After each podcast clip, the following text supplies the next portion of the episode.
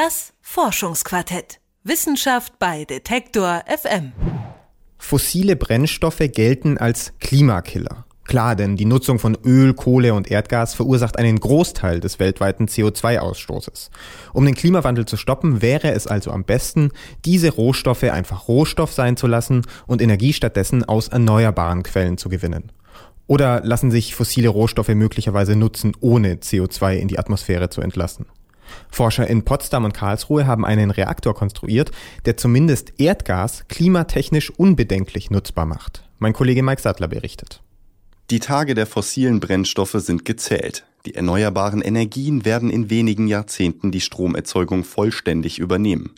Doch auf dem Weg in eine Zukunft, die ohne Kohle, ohne Öl und ohne Erdgas auskommen möchte, müssen sich auch andere industrielle Bereiche wandeln. Denn die fossilen Rohstoffe werden nicht nur in Kraftwerken verbrannt, um Strom zu erzeugen, auch an der Erzeugung vieler industrieller End- und Zwischenprodukte sind sie beteiligt. Bekanntestes Beispiel sind etwa Kunststoffe, die größtenteils aus Erdöl hergestellt werden.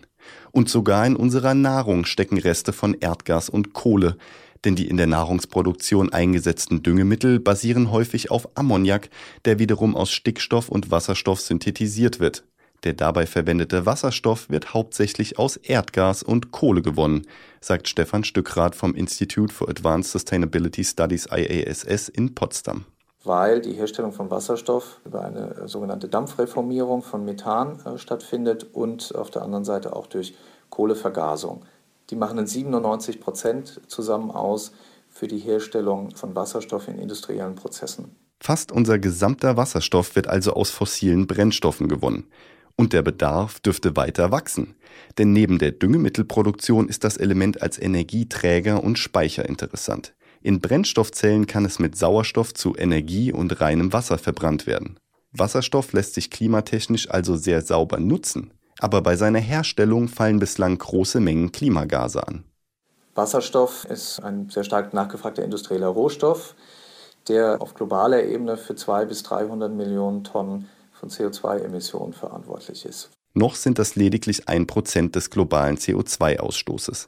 Aber es wird immer deutlicher, dass es im Wettlauf mit der globalen Erwärmung um jedes Gramm Klimagas geht. Das IASS hat nun zusammen mit dem Karlsruher Institut für Technologie KIT einen Weg gefunden, der diese 300 Millionen Tonnen CO2 einsparen könnte. Sie haben einen Reaktor entwickelt, der eine klimaneutrale Produktion von Wasserstoff ermöglicht, und zwar aus einem fossilen Brennstoff, aus Erdgas. In dem Reaktor wird Methan, der Hauptbestandteil von Erdgas, in seine Bestandteile aufgebrochen. Chemiker nennen diesen Vorgang Cracking. Heraus kommen Wasserstoff und Kohlenstoffpulver, beides klimatechnisch unbedenklich. Die Funktionsweise ist relativ einfach, sagt Thomas Wetzel, der am KIT die Entwicklung des Testreaktors betreut. Wenn Sie Methan auf eine bestimmte Temperatur bringen, dann wird es von alleine zerfallen in diese beiden Bestandteile. Und je höher die Temperatur wird, desto mehr Wasserstoff und Kohlenstoff werden vorliegen und desto weniger Methan wird vorliegen. Bekannt ist diese Idee hinter dem Cracking schon länger und bereits seit 20 Jahren wird an der Umsetzung geforscht. Bei den bisher getesteten Verfahren hatte der anfallende Kohlenstoff aber immer die Anlagen verstopft. Diese mussten regelmäßig geöffnet und der Kohlenstoff wie im Bergbau mechanisch entfernt werden. Für einen Dauerbetrieb waren diese Anlagen daher nicht geeignet. Schließlich hatte das IASS die Möglichkeit eines Reaktors prüfen wollen, der die hohen Temperaturen mit flüssigem Metall an das Methan heranführt. Für die konkrete Umsetzung hatten sich die Forscher an das Karlsruher Institut für Technologie gewendet, denn dort arbeitete eine Expertengruppe schon länger am Einsatz von Flüssigmetallen im Energiesektor. In dem vom KIT designten Reaktor steigt das Methan in feinen Bläschen durch 1200 Grad heißes Zinn auf, das bei diesen Temperaturen so flüssig ist wie Wasser. Auf dem Weg durch das Zinn zerfällt das Methan in seine Bestandteile. Wenn die Bläschen dann an der Oberfläche aufplatzen, entweicht Wasserstoffgas und feines Kohlenstoffpulver setzt sich auf der Oberfläche des Zinns ab.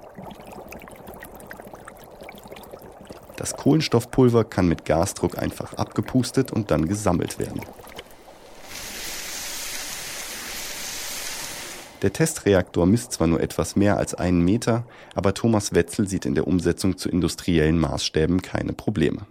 Was man sagen kann, ist, dass die Art und Weise, wie wir diesen Reaktor aufgebaut haben, wie der Prozess abläuft, momentan kein Limit äh, sehen lässt, dass man sagt, na, das kann man nicht größer als so und so bauen. Der anfallende Kohlenstoff kann ebenfalls industriell genutzt werden, ließe sich aber auch einfach einlagern. So könnte etwa bei Nutzung von Methan aus Biogas der Atmosphäre sogar langfristig Kohlenstoff entzogen werden. Den Hauptnutzen der Technologie sieht Stefan Stückrath vom IASS aber nach wie vor in der Produktion von Wasserstoff. Wasserstoff ist ein industrielles Gut, was immer stärker nachgefragt wird. Und wenn wir jetzt auch uns, uns vorstellen, dass eine sogenannte Wasserstoffökonomie perspektivisch ins Rollen kommen würde, dass also immer mehr Autos auf die Straße kommen, die mit sogenannten Brennstoffzelle fahren und dabei Wasserstoff nutzen, wir aber nicht in der Lage sind, Wasserstoff über Erneuerbare und über Elektrolyse bereitzustellen, gibt es sicherlich genug Player und Marktmechanismen, die dann gleichzeitig auch auf den Markt drängen und sagen, wir bieten hier günstigen Wasserstoff an, basierend aber auf fossilen Quellen. Das Cracking könnte so zu einer Brückentechnologie werden und Wasserstoff aus fossilen Quellen bereitstellen, ohne dabei das Klima zu belasten solange bis auch der Wasserstoff nur noch mit regenerativen und klimaneutralen Methoden erzeugt werden kann. Und wie das funktionieren kann, erklären wir Ihnen in zwei Wochen im Forschungsquartett. Nächste Woche geht es erst einmal um ein neu gegründetes Forschungsinstitut, das sich mit dem Ursprung der Menschheit befasst. Das Forschungsquartett. Wissenschaft bei Detektor FM.